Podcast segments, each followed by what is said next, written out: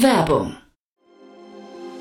Sei dabei beim HTGF Family Day am 11. und 12. Juni in der Station Berlin. Für zwei Tage voller Inspiration und Business. Tauche ein in ein einzigartiges Netzwerkerlebnis mit bis zu 1500 Teilnehmenden. Erkunde das innovative Seed- und Later-Stage-Portfolio des Hightech Gründerfonds. Lass dich vom vielseitigen Programm inspirieren und knüpfe wertvolle Kontakte. Sichere dir jetzt dein Ticket. Mehr Informationen findest du unter www.family-day-htgf f.de.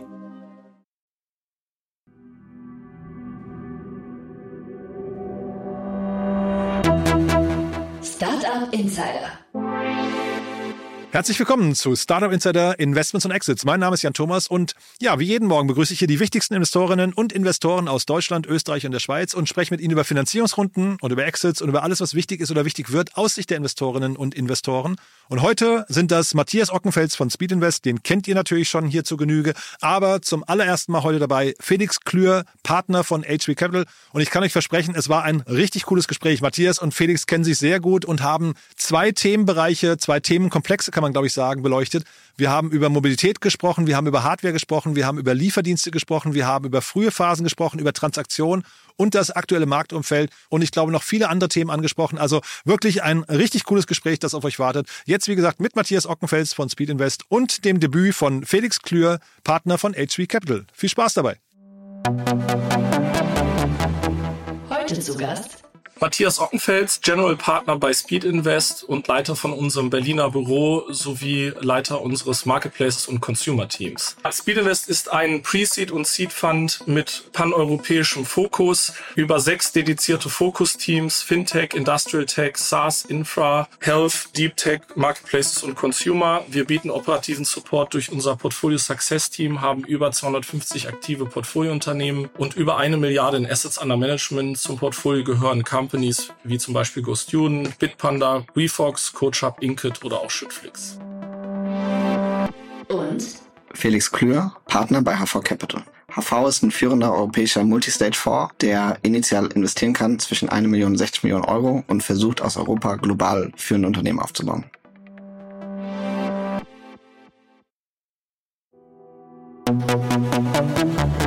Investments und Exits. Ja, sehr schön. Hallo Matthias, hallo Felix. Freut mich sehr. Hi. Hi Jan. Ja, Felix, äh, neues Gesicht oder neuer, neu, neue Stimme hier am Ohr.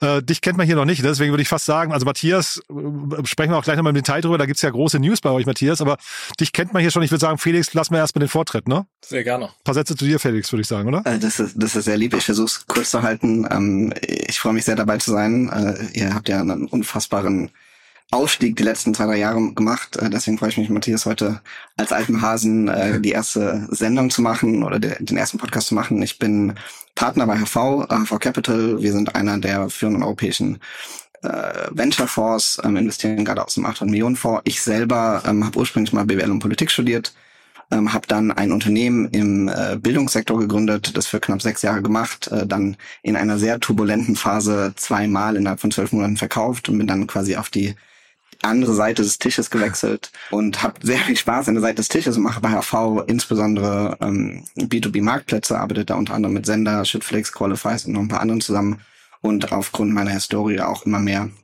Bildung und ein bisschen Industrial Tech. Wahnsinn. Dieses zweimal verkauft, das wusste ich gar nicht. Ich glaube, da machen wir fast nochmal eine eigene Sendung zu, vielleicht mal irgendwann. Ne? Das ist ja, das klingt zumindest nach einer spannenden Geschichte.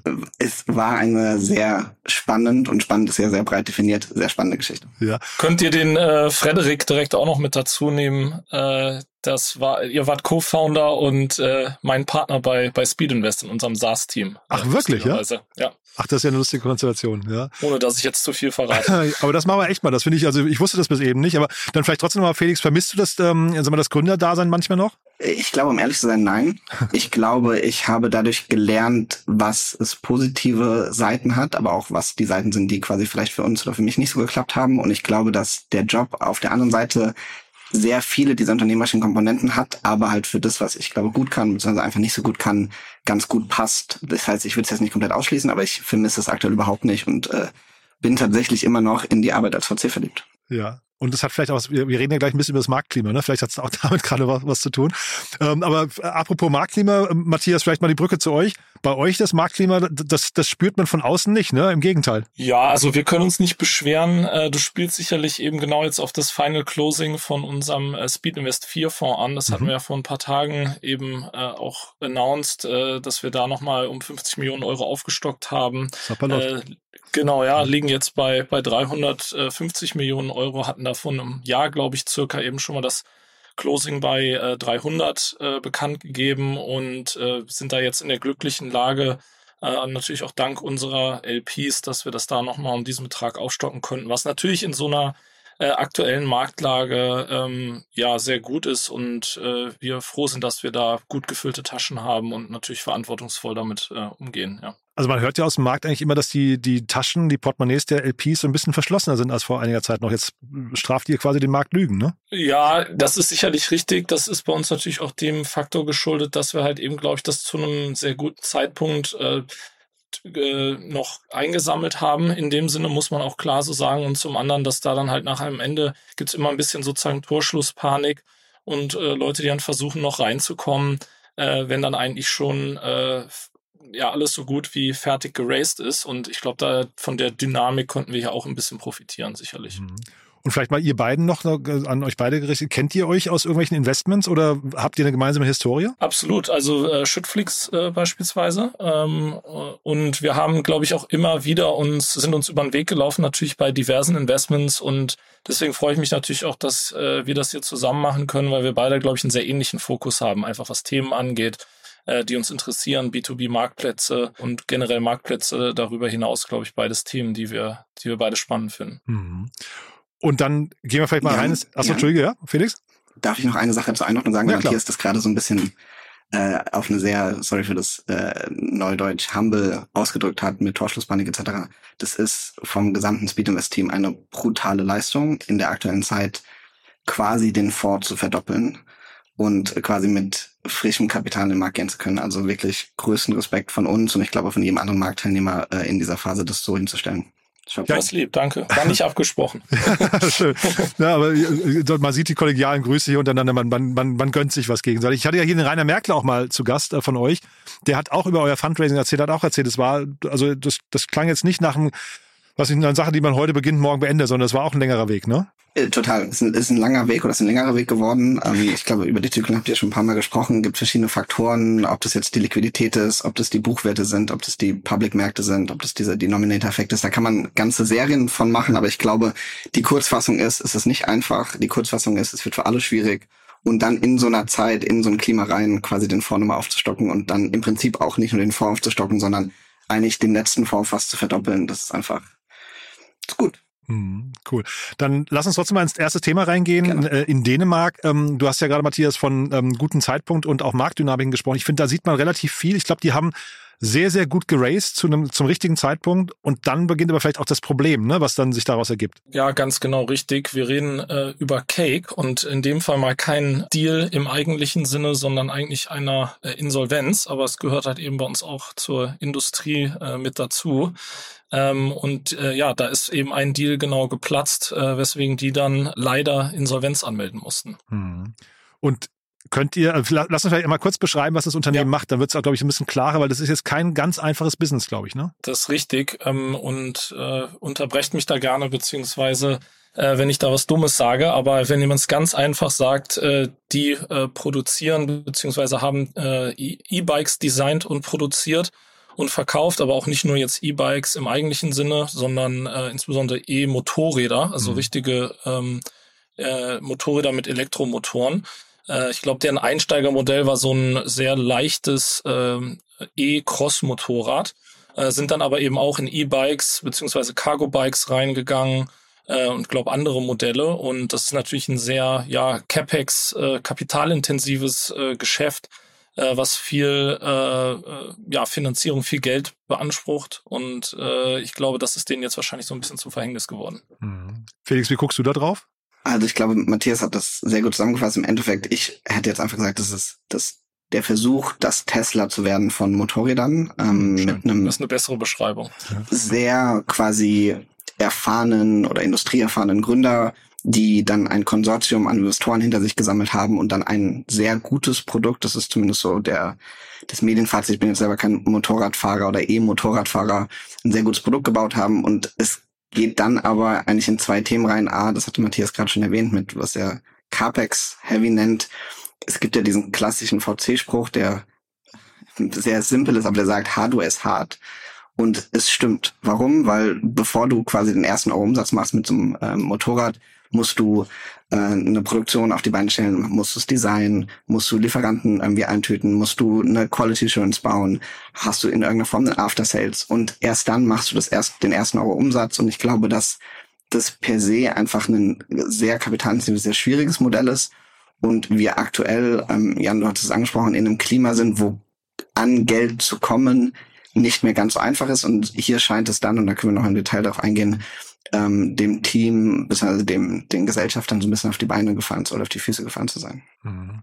Und ich hatte mich tatsächlich gefragt, ob das überhaupt, ich finde den Vergleich mit, mit Tesla natürlich jetzt super. Das ist ja, Tesla ist ja so das Storytelling-Paradebeispiel eigentlich, ne? Von daher mhm. eigentlich ähm, eine schöne Analogie. Trotzdem habe ich mich hier gefragt, ob das überhaupt ein VC-Case ist, ne? Weil ähm, Matthias, äh, ich habe mich erinnert an raus.de, ne? Die, da ja. wird ihr investiert ist Richtig. ja auch CapEx-heavy. Da habe ich mich auch dann im Nachgang gefragt, jetzt gerade beziehungsweise in der Vorbereitung hier, ob das überhaupt ein VC-Case ist. Ja? ja, das ist richtig. Ich glaube, bei, also das kann man sicherlich äh, debattieren, beziehungsweise steht sicherlich zur Diskussion und manche werden das so und, äh, man, äh, und, und andere wiederum anders sehen. Also ähm, ich glaube, was vielleicht der Unterschied ist, äh, und da stecke ich jetzt dann aber ehrlicherweise auch bei Cake wiederum nicht tief genug drin, ist, dass ähm, bei Raus kann man zum Beispiel sogenannte Asset-Backed Financings machen mhm. über Special Purpose Vehicle, über die dann quasi Investoren in diese Kabinen, also in die Hardware quasi investieren und quasi die Umsätze, äh, die daraus dann wiederum äh, erzeugt werden, äh, davon profitieren. Ja, und das geht jetzt in so einer Cake-Sache, kann ich mir zwar vorstellen, dass man da gewisse Working Capital Financings machen kann, also über Schulden quasi davor finanzieren kann. Aber ich glaube, man kann nicht solche eben Asset-Backed Financings machen, äh, wo dann quasi Investoren direkt an den Umsätzen, die von dem Asset erzeugt werden, beteiligt werden. Und äh, ich glaube, das, das stehe ich mir hier ein bisschen schwieriger vor. Da gibt's dann schon gewisse Nuancen. Ja, mhm. ja und vielleicht, Jan, nochmal zu deiner Frage, ist es ein VC-Modell? Ich habe da eine sehr pragmatische Sicht. Ich glaube, am Ende des Tages, wenn man sehr einfach gesprochen sehr viel Geld damit verdienen kann, Tesla ist ein gutes Beispiel, dann kann das ein VC-Case werden. Ich glaube aber, dass, ähm, und ich glaube, das ist einer der, der Themen, die uns jetzt auch bei HV und wahrscheinlich das Ökosystem viel beschäftigt. Je nachdem, in welchem Umfeld du dein Kapital eingesammelt, eingesammelt hast, handelst du anders. Und ich glaube, das hat dann gar nichts mit der Qualität der Unternehmer zu tun oder der Qualität der Geschäftsmodelle. Ist einfach, wenn du in einem harten Markt anfängst, dann baust du dein Unternehmen anders. Dann ist wahrscheinlich der erste Kapitalraise sehr schwierig und dann bist du etwas vorsichtiger und gibst dir mehr Zeit. Wenn du aber in einer in einer Zeit äh, Kapital sammelt, wo es sehr einfach ist und alle wollen und, und können und du sagst, alles klar, jetzt Vollattacke und ich mache irgendwie dann sofort Retail auf und ich mache große Partnerschaften und ich expandiere global, dann sitzt du einfach auf einer Kostenbasis, die es gerade in so einem kapitalintensiven Modell, wo du dann auch Working Capital vorfinanzieren musst etc., macht es dann viel schwieriger, vielleicht nochmal die Korrektur äh, hinzukriegen, ohne dass ich jetzt Insights habe, wie es hier in dem Modell mhm. Ähm, eigentlich dann zustande gekommen ist. Das ist, glaube ich, ein sehr guter Punkt, weil die natürlich schon in dem Sinne immer vom Kapital verwöhnt waren und in einer Phase groß geworden sind oder eben Geld eingesammelt war, haben, in der es äh, verhältnismäßig leicht noch war. Und die, das hat sich jetzt natürlich massiv geändert. Das fand ich ist vielleicht auch eine ganz gute Brücke, um über die Runde selber zu reden, weil mhm. was mich dann selber schon oder die dann eben geplatzt ist, was mich dann nämlich dann schon gewundert hat, ist die Höhe. Ja, weil da wurden ja äh, anscheinend 80 Millionen Euro, wenn ich das richtig verstehe, oder waren es Kronen in dem Fall. Mhm ja, okay, das steht hier nicht, ne, genau. Ja, ähm, das ist ein bisschen das Problem, ja. weil 80 Millionen Euro fände ich relativ heft, also relativ heftig für die Größe äh, der Operations da, weil ähm, das werden wahrscheinlich dann Kronen sein, äh, wovon auch eben dann nur die Hälfte anscheinend äh, von zusammengekommen ist und der Rest eben gefehlt hat und das, was dann letztendlich dazu geführt hat, dass es geplatzt ist. Mhm. Und sie haben halt wirklich, du hast es ja angesprochen, die haben ähm, 2019 und dann vor allem im September 2021 haben sie ordentlich Geld geholt insgesamt. Ne? Das heißt, die waren wahrscheinlich wirklich erfolgsverwöhnt und haben dann aber auch dann vermutlich ihr Unternehmen danach ausgerichtet. Dieses Gefühl, Geld spielt eigentlich keine Rolle, Geld ist immer da, ne? Also der, der Schluss liegt nahe. Wir, wir beide waren natürlich nicht dabei. Nee, natürlich es, nicht. Nee. Äh, äh, ich meine, was ich schon auch, was mich wirklich auch überrascht hat, ist, äh, in dem Artikel stand ja auch, dass die äh, circa 6000 Fahrzeuge verkauft haben.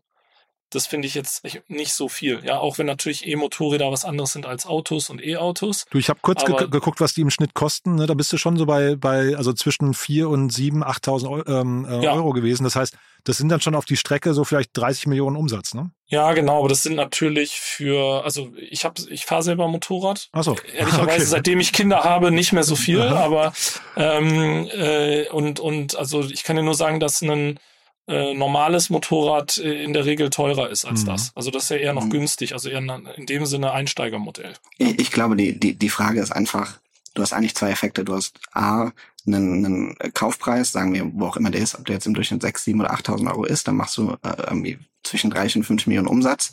Davon bleibt dir aber, wenn du quasi noch in der Skalierung bist, einfach nicht so viel nach Abzug aller deiner variablen Kosten.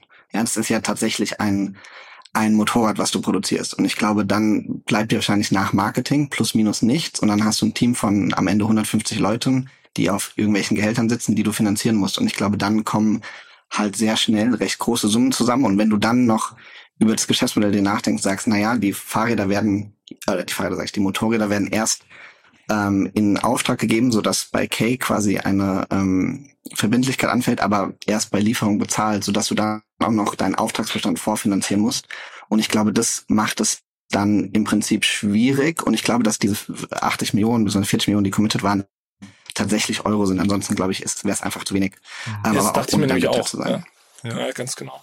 Und, und trotzdem, ich habe jetzt nicht geschaut, was ähm, äh, welche Unternehmen ihr im Portfolio habt, aber so diese ganzen so Dance und solche Unternehmen, da, kann man da auch schon Analogien ziehen, weil die, das ist ja eigentlich dann nichts anderes, ne? Also ich, ich kann sagen, ohne dass ich jetzt mhm. zu viel verrate, bei uns sowas wie zum Beispiel Tier und ich denke, es wird bei Dance, äh, aber da kann Felix dann mir zu sagen, äh, ähnlich sein, dass natürlich die, was die Vorfinanzierung angeht von der Flotte und die, die dass es halt sehr kapitalintensive Geschäftsmodelle sind, äh, das, das muss man sozusagen niemandem äh, erklären, das muss man auch nicht verhehlen, das ist mhm. definitiv so, ja. Seid ihr bei Dance investiert? Ich hatte es nicht geschaut. Wir sind bei Dance investiert. Ah ja, okay. okay.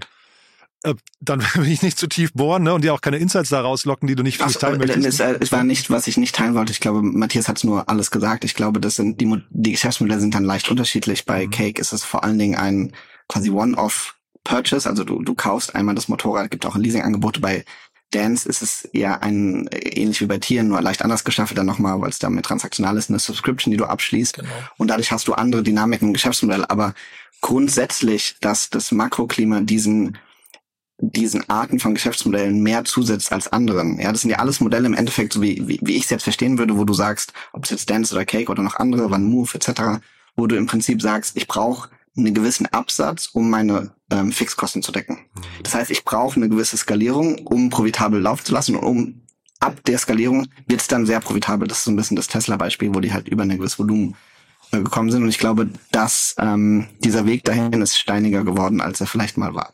Also dieses Hardware ist hart, ähm, das, das greift dann hier absolut. Ja, aber ich habe also der, der Punkt, der mir irgendwie noch, ähm, als ich mir die Seite angeguckt habe, irgendwie aufgefallen ist, das Design ist halt sehr eigenwillig. Ne? Und das habe ich äh, gedacht, also das ist halt eine große Wette. Entweder man trifft dann voll den Nagel auf den Kopf und, und baut eine große Fanbase auf, ähm, aber es ist ja gleichzeitig eine mutige Wette, ne? Ist eine geile Wette eigentlich, oder? Also im Prinzip sagst du ja, du machst irgendwie mit so einem Motorrad, ich, ich kenne die Details nicht, sagen wir 20 Prozent, 25 Prozent, 40 Prozent Grossmarge ab einer gewissen Skalierung.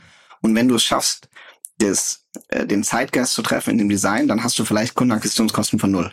Und dann wird es sehr schnell ein profitables Modell. Wenn du natürlich nicht den Zeitgeist triffst ja. und die Kunden noch teuer akquirieren musst, damit du überhaupt deine ganze äh, Produktion im Laufen halten kannst, dann wird es schwierig. Aber das ist eine, finde ich, faire Wette, die man eingehen kann. Und wie kann man der begegnen? Also jetzt, weiß nicht, habt ihr mit Tier und äh, Dance dann offensichtlich zumindest ähm, ähnliche Diskussionen mal gehabt. Die haben ja auch vorproduziert, wobei wahrscheinlich bei Tier ist es nicht ganz so relevant hinterher, wie das Design des, des Scooters war, ne? Aber nicht ganz so relevant und, und, und äh, ich glaube, die, das kommt immer ein bisschen darauf an. Ich kenne jetzt die Dynamiken nicht genau im Motorradmarkt ehrlicherweise, aber du zahlst halt einen gewissen Teil der Kosten upfront, dann einen gewissen Teil bei Lieferung und dann noch einen gewissen Teil später. Ja, das ist ja auch dann so gestückelt quasi, was jetzt irgendwie ähm, dein äh, ja, Kapitalaufwand äh, angeht. Und ein, ein großer Unterschied, und ich glaube, dann, dann können wir so auch aus dieser Diskussion ein bisschen raus, aber für mich ist äh, Tier, Dance, eine ganze Reihe anderer Modelle, die sind Core-Mobilität von Menschen.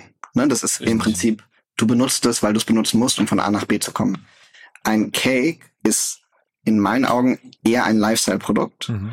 Und dann sind wir natürlich dazu auch nochmal in einem Konsumentenklima aktuell, was nicht mehr ganz so positiv ist, wie es vielleicht vor zwei Jahren war, was vielleicht dann den Kauf von einem Lifestyle-Produkt schwieriger macht oder schwieriger zu rechtfertigen macht im familiären, in der familiären Budgetdiskussion, ähm, so dass das sicherlich auch nochmal Druck aufbaut. Ich, ich, ich bin mir nicht ganz sicher, ich glaube nur zu dem Punkt, ich glaube, als die ganz initial gelauncht sind, waren die nicht mal zugelassen für die Straße. okay. Ja, also es war wirklich ein Lifestyle-Produkt halt, um damit im Gelände rumzufahren. Ja, also ich, ich will jetzt nicht lügen, aber ich bin mir relativ sicher, dass es ganz am Anfang so war. Das macht erst recht zu einer mutigen Wette, ne? Ja. ja. Startup Insider.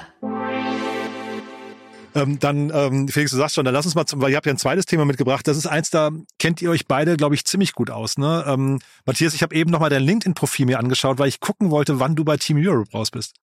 Ja, genau. Ich war, äh, muss dazu sagen, ich war nicht bei Team Europe, auch wenn das natürlich damals recht nah beieinander war. Ich war bei Point Nine. Äh, Entschuldige, bei Point Nine, ja, ja, genau. Da habe ich jetzt mich gerade verteilt, genau. Ne? Ja. Aber äh, ist, äh, glaube ich, fair, weil das war äh, damals ja alles relativ nah äh, beieinander. Und, ähm, und Juni 2017 bist du raus. Genau, richtig. Und da war, ich habe diese ganze Phase, den Kampf zwischen den äh, Lieferdiensten komplett mitgenommen, von beiden Seiten sogar, weil bei mir geht es ja noch ein bisschen weiter zurück. Ich habe ähm, äh, schon in meinem vorherigen Job davor äh, in äh, Lieferando investiert ja. und äh, habe das dann quasi von beiden Seiten gesehen. Einmal von der Lieferando-Seite, einmal von der Delivery Hero-Seite und äh, ja, im Prinzip die eben diesen diesen Aufstieg von den ganzen Lieferdiensten äh, von von Anfang äh, an miterlebt. Ja. Na, dein Bewerbungsgespräch hätte ich gerne erlebt bei Point 9, du. Äh, wenn du da ich habe hier so ein paar ja kleine Insights.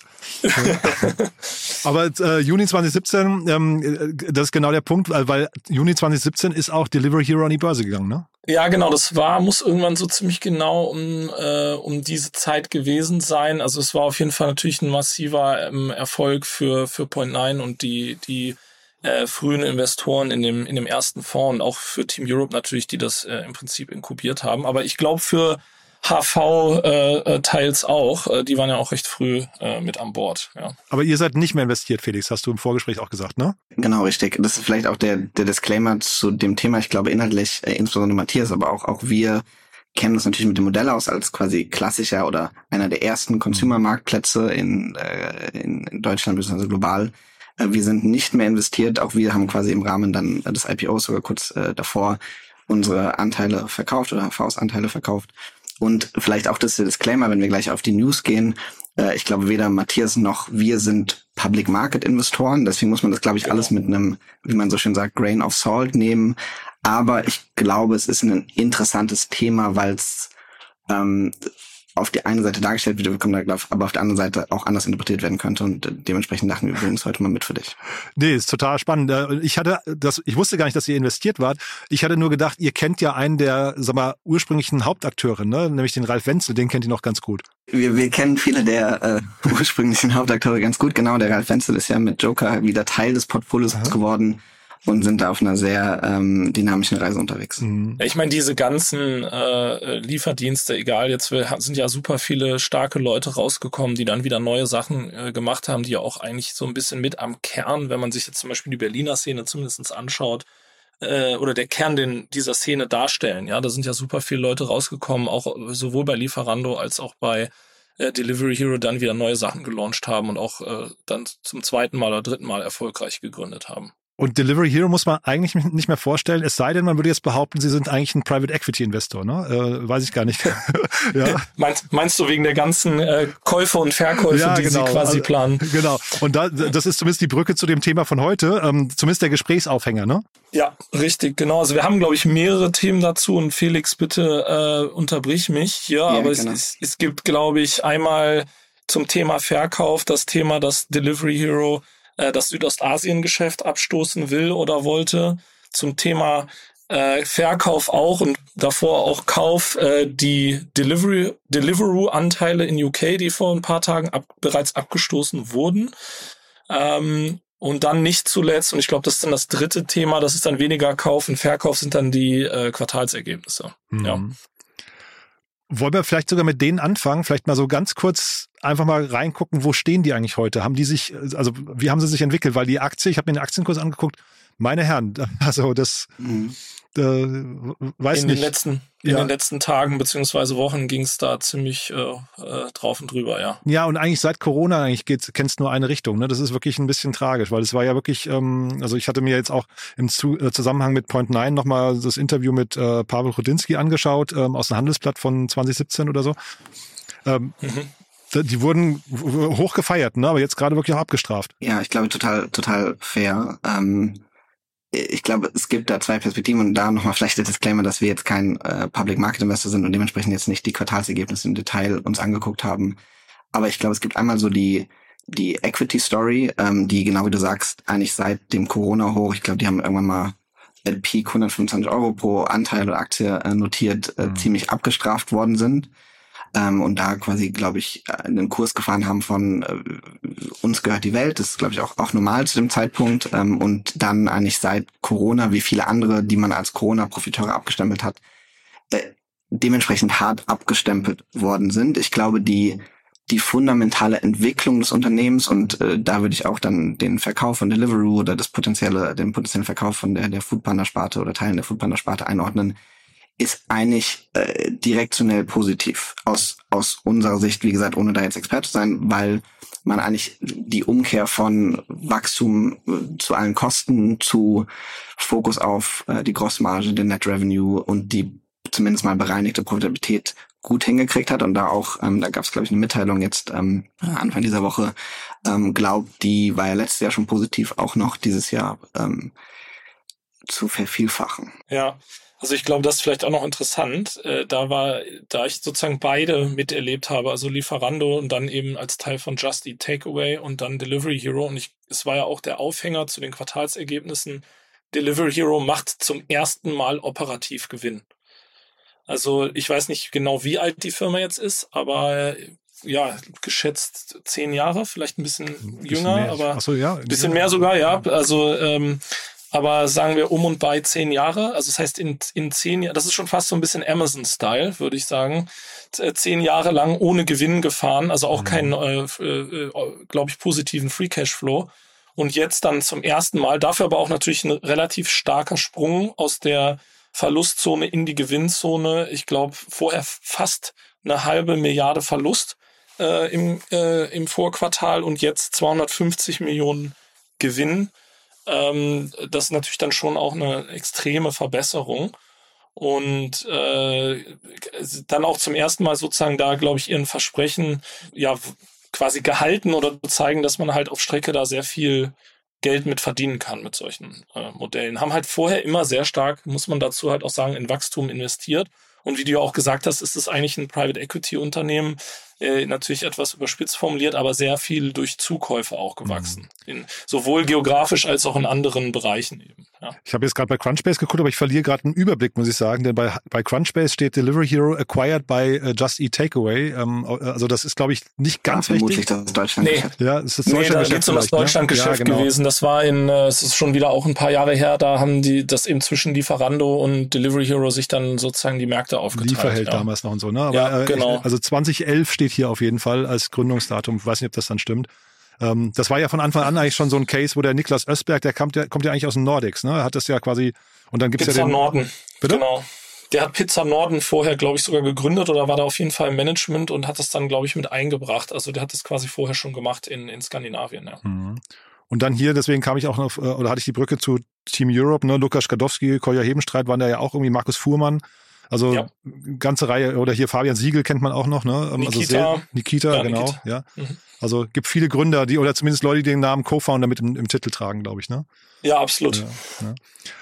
Und wie guckt ihr da jetzt heute drauf? Also ich, ich habe ja hier irgendwann schon mal gesagt, ich habe so ein bisschen Sorge, dass man zumindest in Deutschland, ich weiß gar nicht, ob es jetzt hier ums Deutschlandgeschäft dann auch noch geht, aber dass man zumindest in den westlichen ähm, Gefilden eigentlich mit Fahrradlieferdiensten überhaupt kein profitables Business aufbauen kann. Ähm, das ist jetzt ne Joker. Ähm ja, ich würde es ja nicht auf, ich würde ja nicht auf Fahrräder an sich beschränken. Also ich glaube, das ist ja da nur ein Teil von dem Geschäft. Die machen ja alles, also sowohl äh, Restaurants, die sozusagen selber liefern, als auch über ähm, äh, Lieferpartner oder dann halt eben mit, äh, mit eigener Flotte. Äh, das ist ja ähnlich analog auch zu, zu Lieferando genauso. Und die sind ja auf jeden Fall, also Just Eat Takeaway ist ja ist ja sehr profitabel, ja. Und, und, und, und Jan, ich, ich finde das ganz, ganz interessant, weil ich glaube, das, wogegen Delivery Hero, bitte die Branche oder auch andere, andere äh, Branchen gerade kämpfen, ist so ein bisschen diesen, diesen Glauben, also man ist eigentlich gegangen von, wir glauben, diesen Modellen gehört die Welt innerhalb von Corona zu, ja. ich glaube eigentlich, diese Geschäftsmodelle machen nie Geld. Mhm. So, und es ist schon interessant, äh, ohne dass ich irgendeine Aktie im wahrsten Sinne des Wortes da drin habe, dass quasi sie announcen, dass sie zumindest mal bereinigt ähm, äh, operativ profitabel sind mhm. Und du aber sagst, ich glaube, man kann mit diesen Modellen nie Geld verdienen. Naja, ich habe mir auch den, also wie gesagt, ich bin natürlich jetzt nur von außen so an der Seitenlinie, mhm. schaue ich auf diese Märkte drauf und sehe, wie viel Bewegung da drin ist ne, und wie ja. viel da auch so changiert wird. Ähm, würde auch die ganzen Gorillas und und Flinks dieser Welt mit reinpacken, die dann irgendwie so ihren Hype, ähm, Hype-Zyklus durchlebt haben und dann irgendwie eigentlich verramscht wurden. Ne? Aber Just Eat, Ta äh, Just Eat Takeaway hat auch äh, 82 Prozent Kursverlust seit IPO. Ja. Ne? Also das ja. ist jetzt das ist jetzt und, alles. Ich, hm? Total. Und, und sorry, wenn ich unterbreche. Ich glaube, es ist total fair zu sagen, die Modelle waren damals überwertet. Ja, also es war quasi das, vielleicht das andere Extrem war damals einfach, man hat den, den Covid-Hype oder die Zeit, mit der man in Covid lebt, wahrscheinlich überschätzt und dann ging es doch wieder zurück. Ich glaube, das ist total fair. Was ich eigentlich interessant fand jetzt auch an der, ähm, es gab ja medial einen recht großen Backlash, äh, zumindest mal in der Headline, dass äh, Delivery Hero bei Deliveroo recht teuer eingekauft hat im, in Zeiten von Corona. Ich glaube, die haben damals irgendwie 300 Millionen investiert in Deliveroo und haben das Aktienpaket jetzt verkauft und haben, äh, ich glaube, 90 70, Millionen Euro zurückbekommen. Millionen, ne? Also sowas, 70 ja. Millionen Pfund und irgendwie 90 Millionen Euro zurückbekommen, was ja. quasi at face value erstmal nicht geil ist. Ich, ja. ich glaube aber, wenn du den Schritt zurück machst und sagst, naja, wir waren halt in 2021 oder in, in dieser Zeit in einer Phase, wo Kapital extrem billig war und wir waren in einer Phase, wo wir gedacht haben, diesen Modellen gehört die Welt. Deswegen fand ich es in dem Zeitpunkt sehr, äh, verhältnismäßig rational zu sagen, okay, wir möchten jetzt so gut es geht bei allem dabei sein, weil gegebenenfalls das Modell, was dann, da gibt es ja ein paar Beispiele, wie zum Beispiel Tencent ähm, und Naspers, aber noch ein paar andere, dann sind wir dabei und es kann auch ökonomisch profitabel sein, aber wir lernen auch, wie andere Marktdynamiken funktionieren. Und ich glaube, der Shift, der jetzt passiert, ist zu sagen, okay, Kapital ist jetzt teurer ähm, und jetzt anstatt zu investieren, divestieren wir und verkaufen die Anteile, weil A, Cash ist wieder King, B, es ist immer besser für ein Management-Team, sich zu fokussieren und C, dass ähm, die Message des Fokus tatsächlich vom Kapitalmarkt meistens sehr positiv wahrgenommen wird. Da gibt's die die Geschichte, äh, was die Geschichte, da gab's die News mit Shopify, die mal Deliver gekauft haben für knapp zwei Milliarden, die dann das auch zu einem Verlust an, an Flexport weitergegeben haben in Shares, aber der Aktienmarkt das total positiv bewertet hat, weil sie gesagt haben, wir wollen, dass ihr Softwareunternehmen seid und kein Logistikunternehmen. So dass ich eigentlich glaube, für den Aktionär ist die Strategie, war damals rational, überwertet aber rational und ist jetzt auch rational und dementsprechend für uns eigentlich total nachvollziehbar oder für mich jetzt persönlich total nachvollziehbar, auch wenn man natürlich sich ein bisschen lustig machen kann, dass da die Welt aufgeteilt worden ist und jetzt ist die Welt wieder, wird die zurückgeteilt. Hm. Ich, mache mich gar nicht lustig, ne? Das vielleicht an der Stelle auch nochmal. Im Gegenteil, ich finde diese unternehmerischen Reisen, ich habe das auch gerade hier mit dem Loris Leuschner von, von Tier schon besprochen, ich finde, äh, Häme ist da überhaupt nicht angebracht. Im Gegenteil, man muss immer wirklich bewundern, was da erstmal aufgebaut wurde. Ähm, das ist natürlich nur dieser Punkt, ähm, sag mal, dieses Geschäftsmodell Modell zu durchleuchten und zu gucken, kann das überhaupt funktionieren? Das finde ich spannend. Ne? Und dann, dann ja. sieht man halt eben so Parallelen zwischen den großen Playern. Die einzigen, denen es anders geht, äh, habe ich gesehen, ist, ähm, äh, wie heißen sie hier, DoorDash, ne? Äh, komplett andere Richtung. Ja, richtig ist aber auch dann wieder die Nuance, glaube ich, im Geschäftsmodell. Ne? Mhm. Ja, also ich glaube, die sind natürlich gewisse Unterschiede überall. Und äh, ich glaube, äh, was ich da in dem Kontext zum Beispiel auch gelesen hatte, ähm, war beispielsweise, dass DoorDash natürlich auch sehr viel Geld mit äh, Werbung verdient, zum mhm. Beispiel. Mhm. Ah, ja. ja, und ich, mir ist das jetzt zumindestens bei Delivery Hero oder auch Just Eat Takeaway nicht bekannt, ja. Und es, der, ich glaube, das funktioniert, sind auch wieder Geschäftsmodelle, die je nach Geografie anders funktionieren. Also ich glaube, dass zum Beispiel viele von den Lieferdiensten mit eigener Flotte in äh, Südostasien, also Thema Grab zum Beispiel, sehr, sehr gut funktionieren weil da ehrlicherweise auch einfach die Arbeitskosten deutlich niedriger sind genau. und dann äh, äh, günstig ausgeliefert werden kann und die Unit Economics funktionieren. Die Unit Economics für eine eigene, reine eine Flotte und so sagen wir mal ein Deliveroo-Geschäftsmodell in der westlichen Welt funktionieren in der Regel nicht. Äh, und äh, wenn man das aber miteinander kombiniert, zum Beispiel, wie das ja genau ein Delivery Hero teilweise macht oder auch ein Justy Takeaway, kann das wiederum funktionieren, weil ich habe dann hohes, äh, hohe Margengeschäft, mit dem sozusagen reinen Vermittlungsgeschäft, ja, wo ich quasi nur eine Bestellung vermittel von einem Restaurant an Endkonsumenten und ziehe mir meine Marge raus. Und ich habe mit der Lieferung nichts zu tun, aber ich unterstütze das halt teilweise noch mit Geschäft, äh, wo ich halt mich auch um die Lieferung kümmere, wo, kümmere, wo ich vielleicht weniger Marge habe, aber als Gesamtpaket funktioniert. Ich finde das ähm, einen total faszinierenden Punkt übrigens. Das war für mich auch tatsächlich neu. Ich, ich meine, dass ich habe leider die Zahlen nicht mehr ganz im, im Kopf.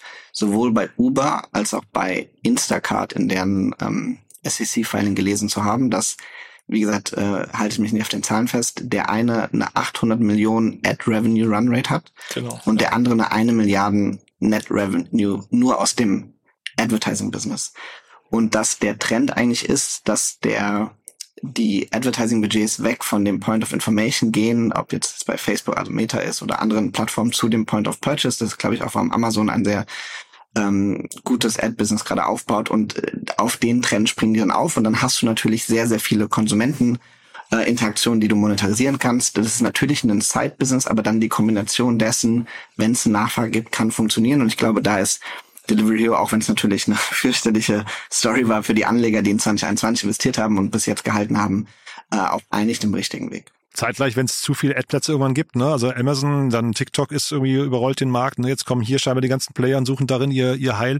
Ähm, irgendwann ist das ja auch ein Preiskampf, oder? Ja, es kommt ja immer in so Wellen in dem Ganzen. Sowieso, wenn es jetzt rein um, um Advertising geht, sieht man ja auch immer, dass sich da dann einfach die Kanäle sozusagen verschieben und dann kann der eine Kanal noch äh, günstig sozusagen äh, bespielt werden und in dem Moment, wo dann alle darauf setzen, äh, wird es dann auch teuer und ineffizient und oder beziehungsweise wird es dann einfach ineffizienter und das es, es kommt ja immer so in so Wellen, würde ich sagen. Ja, das war ja so bei, weiß ich nicht, als Facebook neu war, äh, das und das war dann so bei Instagram und das war so bei TikTok und ich glaube, es verschiebt sich immer so. Ja, das kommt dann alle paar Jahre kommt wahrscheinlich irgendwas Neues, so gefühlt. Und, und dann trotzdem noch, Felix, du hast ja gerade im Kontext von Cake hast du ja ganz kurz auf Tesla verwiesen, haben wir kurz gesagt Storytelling. Was ist denn jetzt hier die große Story nach vorne raus? Also, weil die Börse braucht ja eine Story. Ja, am liebsten sollten wir vielleicht Niklas Ösberg einladen. ja, genau. Ähm, das war ich weiß nicht, ob ich, ob ich für ihn sprechen sollte. Ich glaube, für mich die, und das jetzt wirklich als, als Individuum gesprochen, sage ich, Essenslieferung ist here to stay. So, es ist ein, da gibt es eine Nachfrage mhm. nach diesem Produkt global und dass das Modell funktioniert, ob das jetzt äh, Grocery Shopping ist oder ob das äh, Restaurantlieferung ist oder ob das Modelle dazwischen sind, zeigen jetzt auch diese Marktplätze, dass sie at scale profitabel operieren können.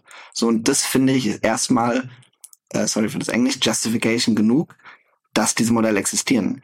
Wie jetzt im Detail die Equity Story für Delivery Hero aussieht, ähm, die sind auch aktuell nicht mehr in Deutschland aktiv. Das heißt, es ist eigentlich eine globale Geschichte da, da kenne ich mich nicht im Detail aus, aber ich finde, es hat eine totale Rechtfertigung, ähm, hier zu sein und ich bin selber jetzt nicht schüchtern, was äh, Essensbestellung angeht. Ja. Also ich glaube, jeder muss jeden Tag essen, also ganz platt gesagt. Mhm. Und äh, die Leute, was Convenience angeht und so weiter, wollen das schon. Mhm. Und dass dieses Geschäftsmodell funktionieren kann, profitabel sein kann, wissen wir auch. Das gibt's ja auch schon eben nicht erst seit gestern. Ähm, und von daher glaube ich, dass äh, äh, dass vielleicht auch sogar die Leute eher noch äh, sozusagen fauler werden und selber mehr äh, bestellen und umgekehrt die äh, dass die ja die Angebote in dann insbesondere vielleicht auch so äh, Städten wie Berlin und so weiter das Angebot wächst und dadurch eigentlich äh, ja eine größere Auswahl besteht äh, sehe seh ich auch jetzt vielleicht mhm. auf dem platten Land ist das vielleicht wieder was anderes ja äh, aber auch da, du, ne, wie gesagt, Lawrence Leuschnert hier hat auch gesagt, das ist vielleicht aus Konsumentensicht gar nicht so schlecht, wenn sich das dann hinterher konsolidiert. Könnte hier auch passieren, ne? Weil wenn man hier jetzt in Berlin Richtig. vorbeiläuft an Restaurants, da steht manchmal, dann stehen dann drei Uber Eats Fahrer dann neben den Volt, neben den, äh, ja. ich weiß nicht, äh, was was dann die dritte Marke ist, aber auf jeden Fall, also man hat das Gefühl, dass da steht da stehen drei, vier verschiedene Marken und das kann natürlich hinterher auch nicht gesund sein. Das geht, ich glaube, auf Strecke konsolidiert sich das immer. Das sind Winner takes most oder Winner takes all Dynamiken mhm. in der Regel. Und deswegen sind ja in der Vergangenheit genauso Dinge passiert wie äh, Delivery Hero verkauft Lieferheld an äh, Just Eat Takeaway mhm. ähm, und es konsolidiert sich dann auf geografischer Ebene und es macht auch Sinn auch mittelfristig. Und das ist wahrscheinlich auch das, woran Investoren oder worauf Investoren dann hoffen. Ja. 100 Prozent. Super. Dann würde ich sagen, bis hierher erstmal, oder? Haben wir was Wichtiges vergessen zu den beiden Themen? Nicht, äh, dass ich glaube. Also gibt bestimmt noch Dinge, aber äh, in Anbetracht der, der wir Zeit, glaube aus dem ich. Fenster gelehnt. Ja, Ja, ja, genau. natürlich. Also Niklas, wir, wir laden den Niklas gerne mal ein. Ich glaube, der, der hat sich schon mal äh, gedrückt, aber wir können den gerne mal äh, anfragen. Ähm, trotzdem vielleicht nochmal zu euch. Äh, wer darf, also apropos Anfragen, wer darf sich denn bei euch melden? Also wir haben ja den, äh, den Vorteil, dass wir mit dem letzten, mit der letzten Vorgeneration wirklich äh, komplett Multistage sind. Äh, wir sind ja ursprünglich mal als Early Stage äh, Venture Fonds gestartet, ähm, machen jetzt auch Growth-Runden, ähm, alles bis zur Series D. Äh, initiales Ticket kann alles sein zwischen einer Million und 60 Millionen Euro, gegebenenfalls sogar ein bisschen drunter und drüber.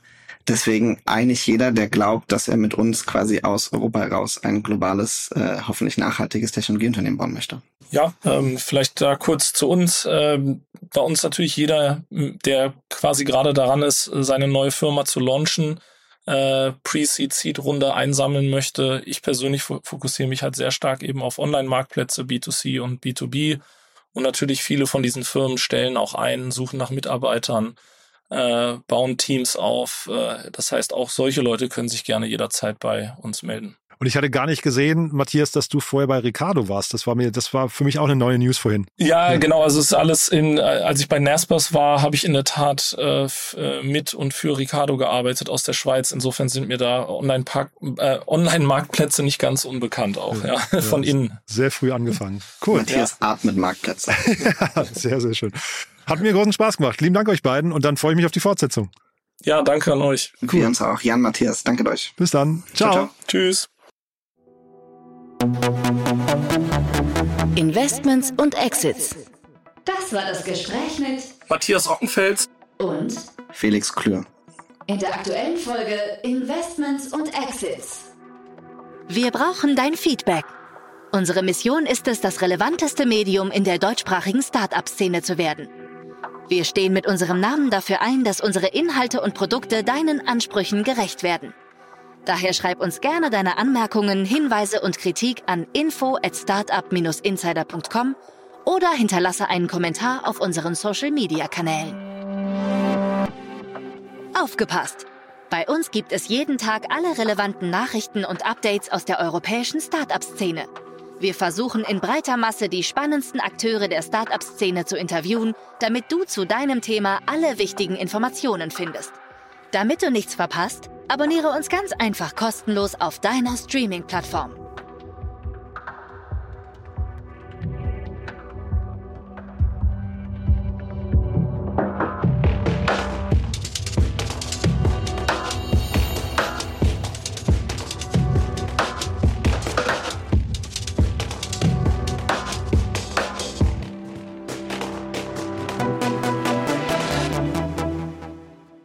Sendung wurde präsentiert von Fincredible. Onboarding made easy mit Open Banking. Mehr Infos unter www.fincredible.io.